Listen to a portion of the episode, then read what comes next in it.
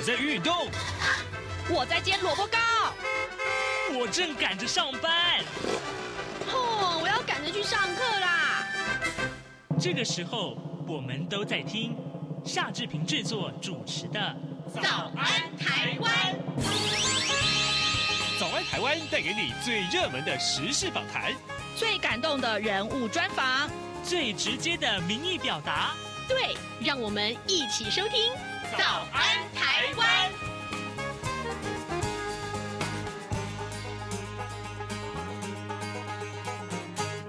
早安，台湾！我是夏志平。今天是二零二三年的十月十六号，星期一。在今天早安现场这个单元里面呢，志平要为您进行一个现场的访谈。上个礼拜我读到这样的新闻，觉得非常的有意思啊，就是二零二四总统大选跟立法委员呢，呃的这个选举将在明年一月十三号举行。不过呢，呃，在台北监狱服刑的林姓受刑人，因为没有办法投票，所以他决定申请这个呃要。暂时状态的假处分，也就是说，他希望能够在这个监所里面投票啊。这件事情后来啊，呃，高等法院呃就觉得说，嗯，在这个判决确诉讼确定之前，应该要在北监，就是台北监狱里面设投票所，让林姓男子投票。这是台湾的这个呃这个司法史上很重要的一个里程碑。待会儿志平要为您来连线访问捷律啊，陶哲律啊，哲律法律事务所的这个黄杰律师，我们请黄律师为大家来解惑哦。好，这个话题呃真的非常有意思。那么在跟黄律师呃。这个访谈之前，志平有一点点时间来跟大家说一说各平面媒体上面的头版头条讯息啊。首先，我们看到是在过去的这个周末，同样非常夯的这个新闻就是蓝白河啊，蓝白的僵局到底有没有办法打破呢？我们看到联合报今天关注的是呃蓝白僵局啊。那么金普聪他说这个诚恳盼望能够继续谈下去。诶，我们来看看联合报的内文啊。国民党前天提出由开放式民主初选决定蓝白二零二四总统候选人，民众党的总统参选人柯文哲，他的竞选办公室昨天表示说，开放式民主初选呢有代表性不足，还有名册建制以及准备时间匆促等这三大问题啊。呃，希望能够呃国民党啊，还有贵贵党贵办啊，用这样的字眼提出来。其他可行的替代方案，再确认之后，呃，这这个会议举行的期程。那么，国民党的总统参选人侯友谊的竞选办公室，他的执行长啊、金普聪，他则是说，还还有就是这个国民党的秘书长黄建庭，他们昨天呢就下午啊、召开了记者会，回应这个科办的这个谈话。呃，金普中表示说，民众党啊原本答应明天要举行第二场会议，那么侯办也回复可以，呃，甚至于表示今天或明天就可以谈。那么金普中说，迫切而且诚恳的希望大家继续坐下来谈。如果对方呃这个呃如果说呃对这个呃方案不同意的话呢，嗯，那么双方应该要试着消除歧见啊。呃，金溥聪的话是这样说的，他说：“你不试着呃有机会，那么而不是你不照我的方式就不谈，这是不对的。而且呢，昨天只上个礼拜六，不是谈得很好吗？嗯哼，好，呃，这是联合报为您关注蓝白合的最新的进展。那么自由时报上面也是谈到这件事情。”不过，《自由时报》的标题下的比较直接，他说蓝白谈合啊，那么弹出火花来，那么科办呃科批啊呃批评的批科批别有用心，那么金溥聪驳斥说说变就变，那么谈的其实是同样的一个进展。好，另外我们来看看《中国时报》头版头条，关心的是这个兵源不足的问题啊。呃，义务役的役期明年元旦开始就要延长为一年了。那么预估啊，呃，征集九千多位役男入营。国防部曾经说，一年期的役男主要编在守备部队，那么而不是主战部队啊。但是呢，根据了解，兵源不足啊，三军的主战兵力的这个边线呢，呃。还有边比，两者都不及八成。那么，呃，军方官员呢坦诚说，其实海军陆战队这跟这个陆军战斗部队啊，呃呃，其实是非常希望这批新血可以加入啊，都希望争取补充到战斗部队。那么，一年期义务役的男性啊，他们当兵之后上战场，并非不可能。这是我们看到，呃，《中国时报》为您关注的话题。《中国时报》上面的头版还 关注了，就以色列将要发动地面战啊。那么加萨走廊爆出了人道危机，这个消息，待会儿如果我们有空的话，再跟大家多多详述。现在时间是早晨的呃呃七点零五分四十五秒，我们先进一段广告，广告过后，我们就呃来呃进行今天的访谈喽。央广每周四晚间九点半到十点播出的《这样看中国》节目复查时间，感谢听友长期的收听与支持。由于众所周知的因素，复查目前无法主持，因此特别情商从事出版工作多年，曾荣获二零一九台北国际书展大奖编辑奖，目前担任左转有书书店店长的王嘉轩代班主持。各位听众朋友，大家好，我是王嘉轩，欢迎收听每周四晚间九点半到十点播出的《这样看中国》复查时间。多元角度、精彩丰富的节目内容，请锁定《这样看中国》节目。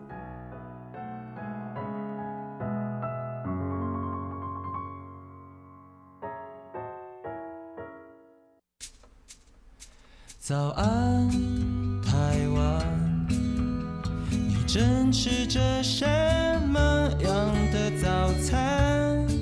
吐司加火腿蛋，咬一口，然后收听中央广播电台。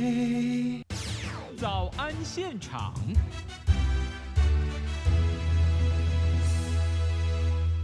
这里是中央广播电台台湾之音，您所收听的节目是《早安台湾》，我是夏志平。此刻时间早晨七点零七分三十秒了啊！哎，各位听众，我们来探讨这样一个话题，其实非常有意思。二零二四的总统大选跟立法委员会的这个选举会在明年一月十三号举行，但是呢，在台北监狱服刑的林姓受刑人，因为没有办法投票。好，所以他决定要申请一个呃这个暂时状态的假处分。那么台北高等行政法院在上个礼拜裁定核准啊，要求桃园市选举委员会啊，呃在本案行政诉讼确定之前，应该要先在北监啊这个之内啊台北监狱之内来设一个这个投票所，提供林姓男子投票。那这项裁定啊，成为全台第一件由法院准许受刑人在监狱投票的案例。此刻我们要为您来呃连线专访哲律啊法律事务所的黄杰律师，我们请黄律师来为大家解惑。律师早安，主持人早，各位观众大家早，谢谢律黄律师再度接受我们的访问，辛苦您了。首先我们来请是，首先我们来请教黄律师啊，在听众啊有听众其实他看到这个新闻的时候，马上就分享他的认知啊，跟志平来有做一个简单的沟通。那他说啊，他在念国中的时候在。公民课本里面有学到，就是说入监服刑的受刑人，哎，不是被已经都已经被褫夺公权了吗？那么褫夺公权的人呢、呃，不是说不能够成为候选人啊，竞选公职，然后他也不能投票的意思吗？啊，应该是这样吧？那为什么现在是可以在监狱里面投票？这个进展是怎么改变的？所以这个时候我们请黄律师为我们来解说。好的，谢谢主持人。好，那首先要跟大家分享一个认知，就是说，其实大部分入监服刑的受刑人，他们其实没有被褫夺公权，因为在刑事案件哈，只有一些少数的情况，好，例如说他是这个犯了死刑、无期徒刑的这个罪，或者是他是违反投票啊、贪污相关规定，才会是必须要褫夺公权。那再来是，如果被判一年以上有期徒刑，也限于说他的这个犯罪行为跟性质是跟这个褫夺公权是有关系的。例如说，他是用公职的身份或执行公务的时候犯罪的，才会有这个褫夺公权的可能。好，再来啦，就是过往我们会认为说，褫夺公权其实是包括被剥夺了就是选举的权利。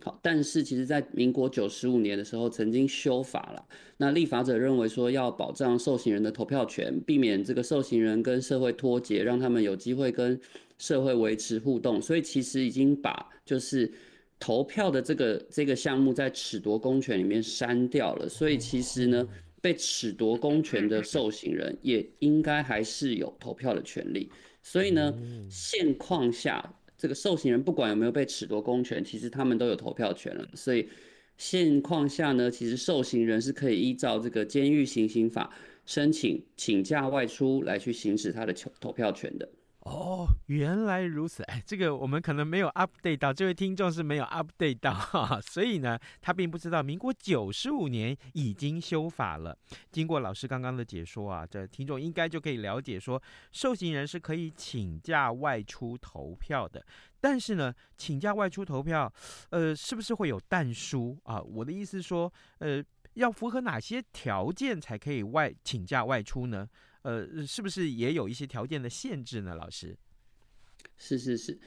那受刑人如果要申请外出了，必须是他的服刑已经达到这个一定的时间以上啊，例如说这个无期徒刑他已经执行了十五年了，或者是有期徒刑他已经执行了三分之一，而且他已经在监三个月以上，而且最近六个月内他不能够有这个破坏监狱秩序或安全的行为，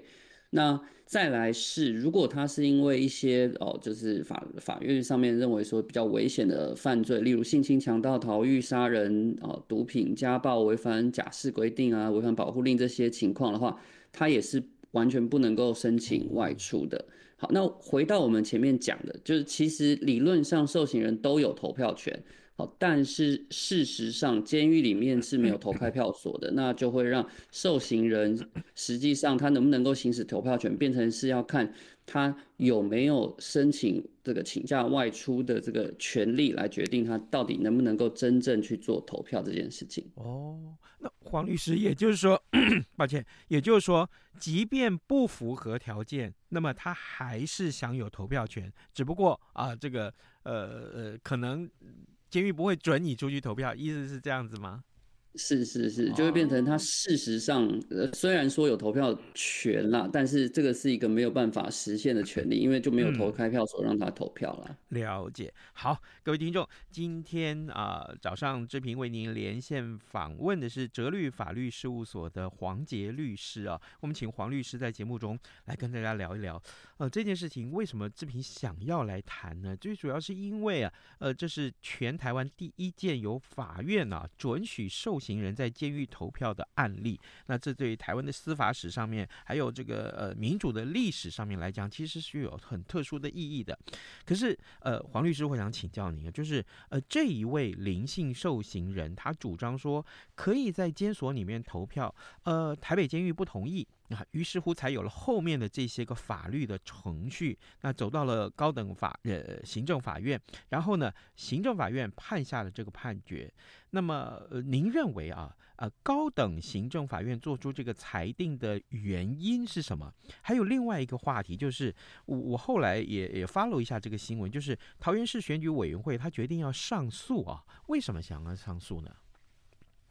？OK，好的。那首先要跟大家说明，是法院现在做出来的这个裁定，好，是一个定暂时状态假处分的裁定，就是说它不是一个终局的最后的判决，好，那他做这个裁定呢，是一个暂时的权利保护。那为什么他会做这个裁定呢？原因是因为，哈，就是因为选举其实已经时间也也已经接近了嘛，好，那其实。呃，如果他一直等到这个本案判决，那甚至有可能这个本案判决其实有可能是在这个已经选举前很接近的时候才做的。那到时候可能因为这是一个就是政府机关必须要做一些相关的作为啊，先做一些相关的准备，才能够因应这个事情嘛。投开票所的这个设计啊，准备都需要时间，所以呢。嗯就先做了这个决定，好，那他认为说有必要先让这个政府机关先去做这个准备，他到时候才会有时间可以做这件事情，要不然再来啦，就是说如果没有准备的话，万一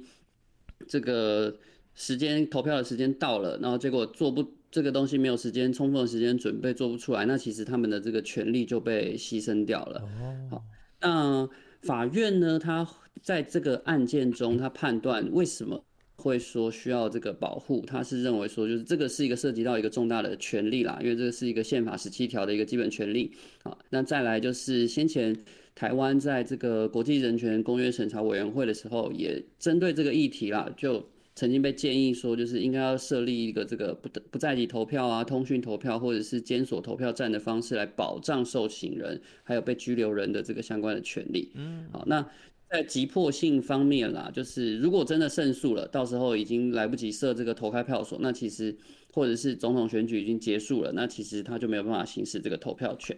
好，那。法院在判断这件事情上，他觉得啦，就算哈，就是要求政府机关去设这个投票所，其实不会增加很大的这个成本。好，那再来，好，如果真的判决出炉之后才去设这个投票所，反而可能耗损这个更多人民的这个纳税钱。嗯，好，那或者是说，他他也还认为说，就是如果选举委员会最后来不及作业，没有办法做这个法院的判决的话，反而会对这个政府的这个。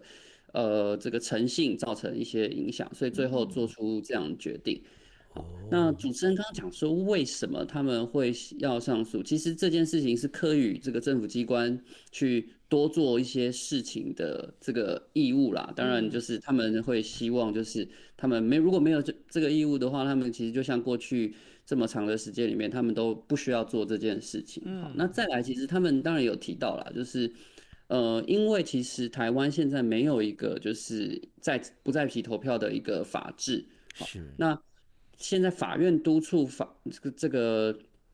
呃监狱要做这件事情，其实就变成是他们要全新的去设计一套这个法制，就是怎么样子让他们在这个监狱里面，然后就可以去投到，譬如说他们假设如果有一些地方的这个选举的这个选票啊，或者是这些相关的这些规定，那。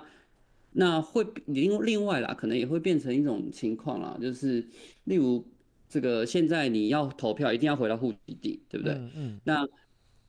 如果是这个照着法院的这个裁定做了，那其实就会实质上变成是在监的人，他们其实反而会有这个不在籍投票的这个权利，但是一般人却没有。哦。所以这个也是这个。选举委员会他们会觉得说，他们认为这样子的这个法院的裁定是不是有点走的太太前面的这个想法？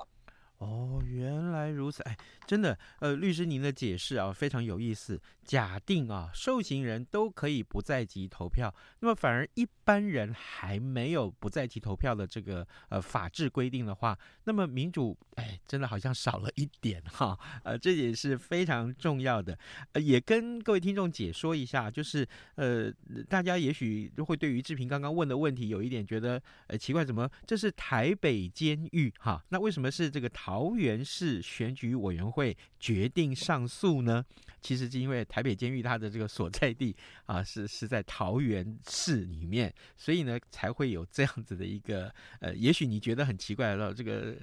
地名地斗不上的感觉啊。好，呃，各位听众，今天早上志平为您啊、连线访问的是哲律法律事务所的黄杰律师啊。我们请黄律师在节目中跟大家来谈这件事情，哎，就是有一位这个台北监狱的里面服刑的林姓受刑人，他呢呃希望可以在监狱里面至少要监狱里面投票。那么于是乎呢，呃，这个呃刚刚我们所提到的呃。台北高等行政法院做出了一个这样的暂时的一个呃裁决，所以接下来我想请教黄律师，就是其实这个这个案子其实是台湾的司法史上啊第一个由法院准许受刑人在监狱投票的案例。那么您认为啊这件事情就法治教育上来看的话，它重大的意义是什么呢？好的啊，嗯，我认为这个案件有一个有几个很重要的这个基本的意义啦，哈、嗯，就是在过去在威权时期，其实像学生、军人、公务员、受刑人这些有特定身份的人，其实呃，我国的法律是认为说他们是有绝对服从的国家的义务，国家有惩戒权，所以呢，他们不能够这个做的国家对他们剥夺权利啊，这是理所当然的，然后不能够去寻求救济，但是这个。呃，历来啦，就是我国的大法官啊，从这个过去的很多号解释，慢慢的打破这样子的一个想法啊，把每一个人啊，不管他是不是有这样特别的身份啊，他都必须要这个有基本的这个人权，打破这个特别的权利关系，那这个是一个呃很重要的一个部分。嗯，好，再来是受刑人过去啦，通常哈就是通常会被受到一些这个歧视或差别对待。好，那这个裁定呢，就是也肯认说，就是受刑人他也应该要有一样的权利。好，那再来是说，这个权利比较特别的是，它其实不是一个就是呃说，因为过大部分的权利其实是说政府不要欺负，不要欺负我啊，不要侵害我的权利。但是这个投票的权利，因为他们是被限制在监狱里面嘛，所以他们其实是必须要靠政府去投入资源，然后建制一个。这个投票的这个投开票所，他的这个权利才能够实现。就是说，他这个是权利其实是一个，就是必须要政府协助才能够实现的这个这个权利。好，那我觉得在这方面就是也是非常有重要的这个意义跟价值。好，那法院的这个裁定，其实他在里面强调了很多次，他说好，就是其实从这个。政府来协助受刑人行使这个投票权，其实也能够让受刑人哈跟社会，呃，保持一定的连结跟认同感，认认同感啦。就是简来简单来说，就是如果你恢复他作为一个声明的这个责任感，让他有一定的这个决定权、有参与感，那跟社会产生连结的话，那他他们也会意识到说自己不是隔绝于这个社会，我还是属于这个社会的一份子。那对于受刑人出狱之后啊，回归这个社会生活，防止犯罪，也有可能好，就是有一定的帮助。嗯，对于出狱之后啊，回归到正常的社会的生活的，这是有帮助的。所以其实是一个很重大的意义。呃，老师，呃，最后，呃，黄律师，最后我们再请教你，就是从执行的层面上来看的话，呃，准许受刑人请假外出投票，跟在监所里面设立开票所投开票所，那两者相相比啊，这个利弊得失各有哪些？因为其实是有有人这样去质疑说，啊，你关在监狱里面，如果放你出去投票，你趁机逃跑怎么办？这会不会是一种考量呢？是是是，嗯。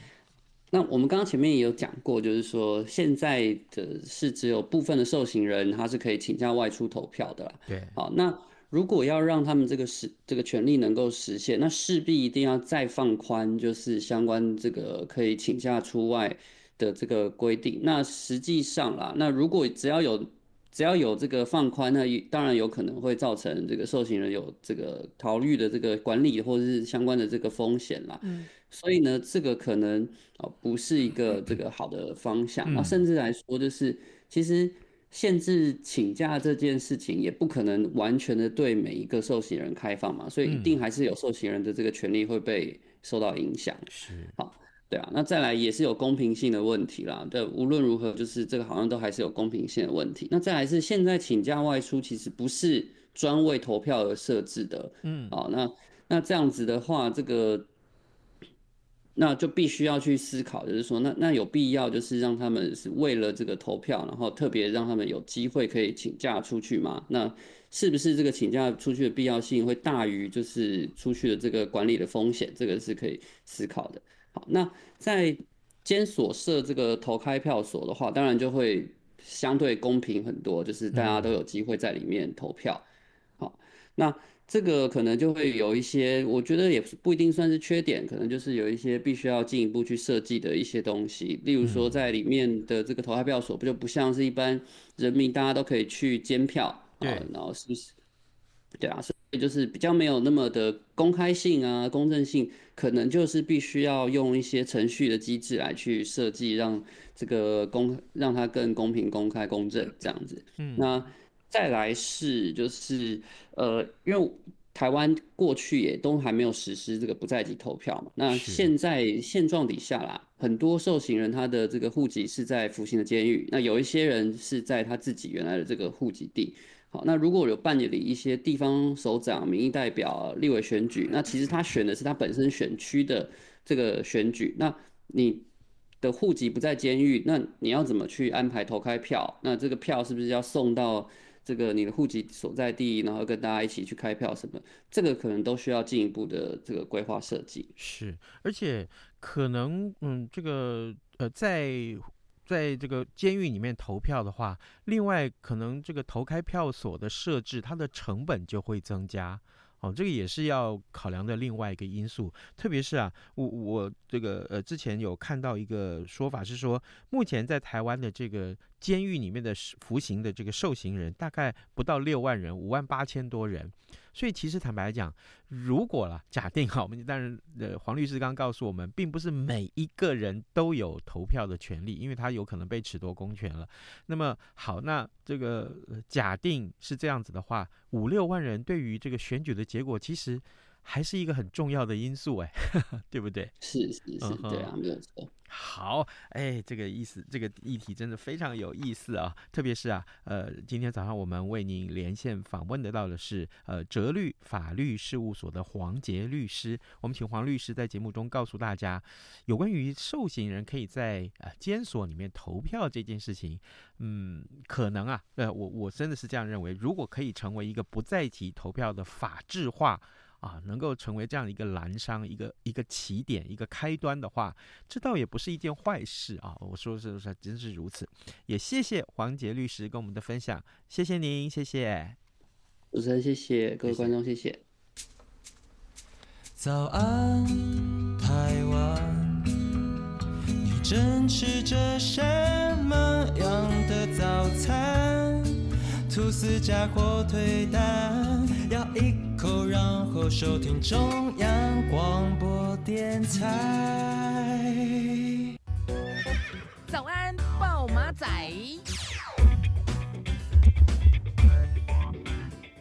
好，呃，这里是中央广播电台台湾之音，您所呃收听的节目是《早安台湾》，我是夏志平，此刻时间早晨七点二十七分了，来，我们还有一点点时间来看一看刚刚志平跟您呃所说的这个重要的新闻啊，嗯，以色列将会发动地面战了，那么加沙走廊爆出了人道危机，诶，这个新闻今天放在中国时报的头版上面，以巴情势非常的严峻啊，上个礼拜其实我们也花了两天的时间来跟大家讨论这个话题，以色列的国防军预告说，海陆空部队将会对这个加萨地带展开全面攻击，呃，虽然呢，呃，BBC 指指出说，呃，以军可能会需要数天才能够进攻，但是呢，以色列军方十五号再宣布。啊，开通一条由加萨北部往南部的撤离通道，并且敦促啊，呃，加萨北部的居民必须在当天早上十点到下午一点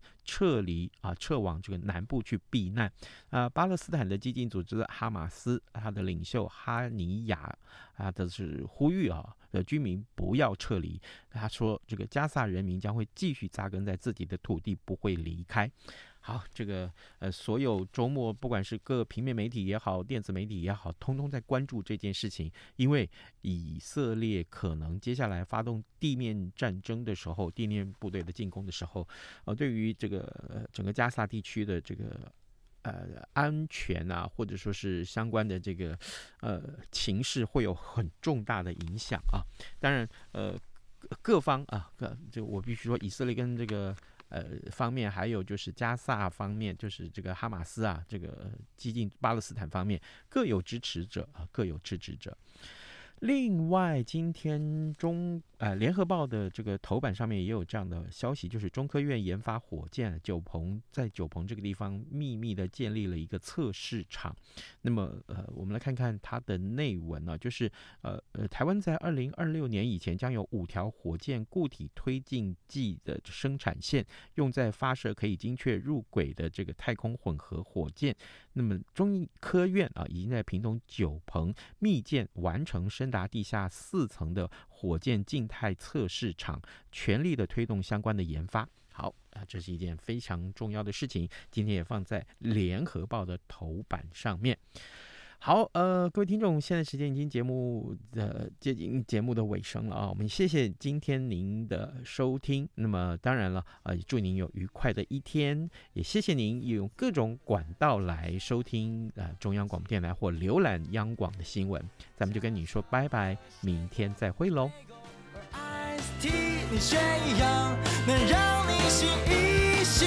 反正过了十二点，好多一样被丢弃。